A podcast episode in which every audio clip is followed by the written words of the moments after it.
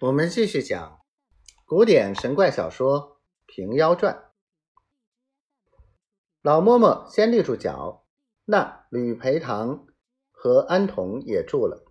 老嬷嬷问道：“长老哪里来的？要见圣姑则甚。”担子和尚道：“贫僧四周城人，迎辉寺出身，去年得了个不起之疾，梦中亏着那圣姑姑就好。”特地相访，不期在此。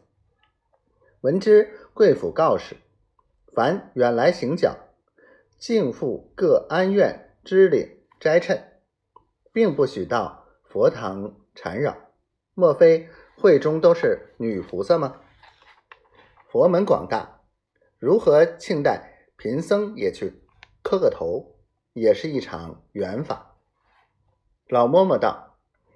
一般也有男人在比，起初长老们也都一处散斋，后来人众，所以派开了。如今只一位去时，却也无妨。女陪堂便道：“喜的奶奶不在那边，没甚妨碍。”老嬷嬷道：“奶奶近日有病，也亏着圣姑姑救好的。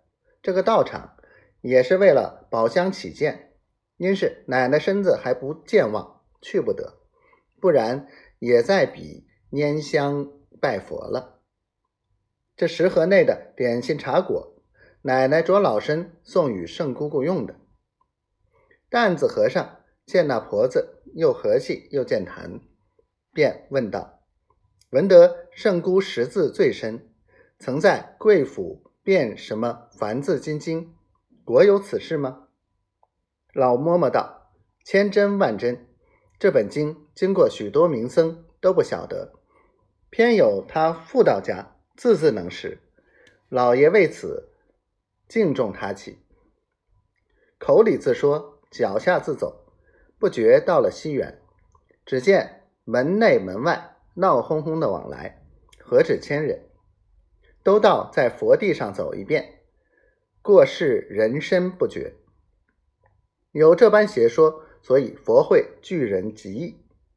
老嬷嬷道：“长老且在范僧堂暂住，待老身禀过圣姑，方来唤你相见。”走了几步，又缩转来说道：“不曾问得长老什么法名，老身好去说话。”担子和尚道：“贫僧没名没姓，从小只叫做担子和尚。”老嬷嬷道。